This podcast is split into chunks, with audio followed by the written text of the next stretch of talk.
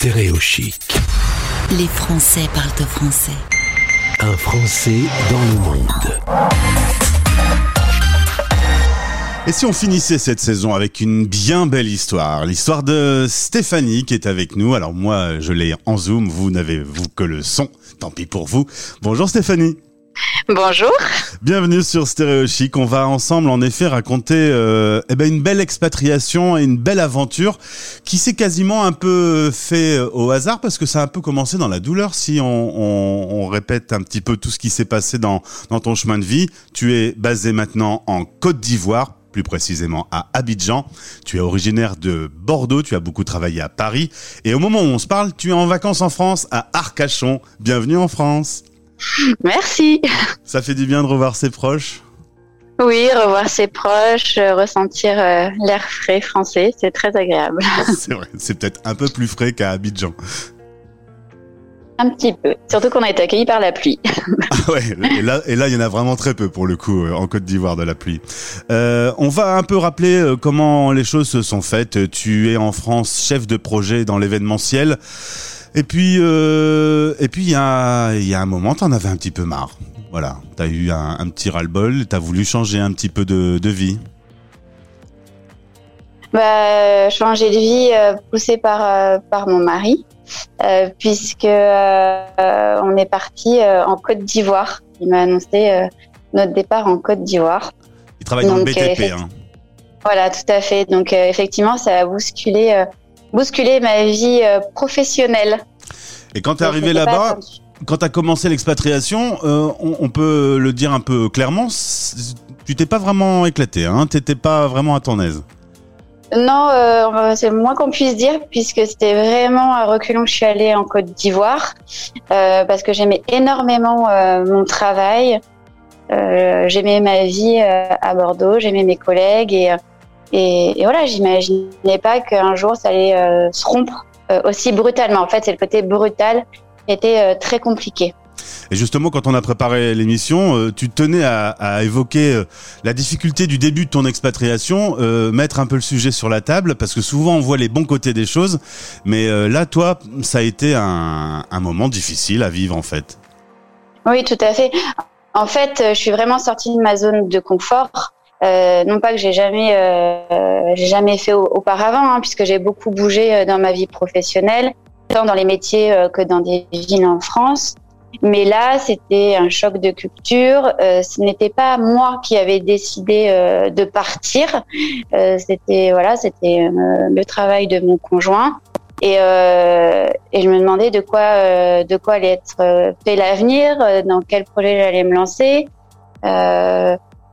Même si je savais que un jour je rebondirais, mais non, ça a été très très dur. Quoi. J'ai- Je suis passée en fait de femme active euh, professionnellement à femme au foyer, et euh, pour moi cette euh, image de femme au foyer était compliquée, dépendre de mon mari financièrement, avoir un statut, euh, bah, on va dire, euh, ouais, de femme. J'ai l'impression qu'il y a de femmes qui s'occupent que des enfants. Ouais. Personnellement, ça a été très très dur pour moi. Parce que je- dans nos sociétés, on nous demande souvent de euh, d'être active et d'avoir un boulot en France. Alors vous vous expatriez avec les deux enfants, euh, donc les premiers mois, euh, t'as un peu la perte de, des repères et, et de toutes tes habitudes, Euh, et puis euh, tu vas te mettre à travailler sur un projet. Comment est arrivée cette idée magnifique de, de l'école que tu es en train de fabriquer, construire?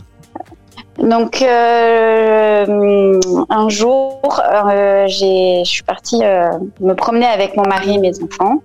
Et on a traversé un village à côté d'Abidjan, à 40 minutes d'Abidjan. Et c'était un peu le coucher du soleil, il était 18h. Et là, j'ai eu un coup de cœur pour le village. Et j'étais dans la voiture et je dis à mon mari, pourquoi je travaillerais pas, je travaille dans une ONG, pourquoi je travaillerais pas dans ce village? Voilà. Il me dit, bah pourquoi pas? Et quand le projet euh, s'est lancé, donc euh, qui s'appelle Afrique Village, on on va mettre tous les liens dans ce podcast pour que vous puissiez aller voir. Euh, quand le projet a débuté, là, toutes les expériences professionnelles que tu avais pu avoir dans ta vie, chef de projet dans l'événementiel, coordonner les gens, les réunir et, et faire avancer un projet, bah ça redonnait du sens en fait à, à ton expatriation. Tout à fait. Euh, donc en fait, j'ai créé euh, Afrique Village, qui est une association euh, française euh, qui a pour objectif d'accompagner euh, les zones rurales dans leur développement. Et donc euh, là, bah, toutes les compétences que j'ai acquises durant ces 25 années m'ont permis de mener à bien ce projet, donc le marketing, la com, les partenariats. Et, et en fait, bah voilà, une nouvelle nouvelles compétences et une nouvelle dynamique professionnelle inattendue. Juste avant de prendre l'antenne, tu me disais, j'ai reçu ce matin des photos, ils sont en train de mettre le toit dans l'école. Tout ce travail de préparation pour que cette école puisse ouvrir euh, à la rentrée, si tout va bien, euh, et maintenant cette construction, ça doit vraiment te, te faire un bien fou. Oui, effectivement, ce que je te disais, c'est beaucoup, beaucoup d'émotions. Euh, Jusqu'à maintenant, c'était abstrait. Euh, là, ça devient concret. Euh, je pense que je vais en pleurer le jour de l'inauguration, comme je te disais. Euh, c'est beau de, et inattendu d'avoir monté euh, ce projet et d'avoir accompagné euh, le village de Petit Danané. Et bien sûr, je l'ai pas fait seul aussi. Hein. J'ai, j'ai un ami avec qui on a monté l'association. Et, et, voilà. Donc oui, beaucoup d'émotions et voilà, c'est vrai. Alors, elle va ressembler à quoi cette école euh, Donc, euh, au début, il faut imaginer un terrain complètement vierge, et au final, euh, trois classes, un magasin, des bureaux? Voilà, ça, donc c'est déjà on a choisi un, une construction bien particulière. On l'a fait en BTC, c'est la brique de terre compressée. Euh, donc il y a vraiment un respect de l'environnement euh, en utilisant ces matériaux puisque ce n'est pas, ce n'est pas, on utilise très peu de béton. Et euh, donc le projet on va dire étape 1, trois classes euh, de 50 mètres carrés environ, un bureau, un magasin. Et la suite, ça serait de continuer avec quatre classes supplémentaires.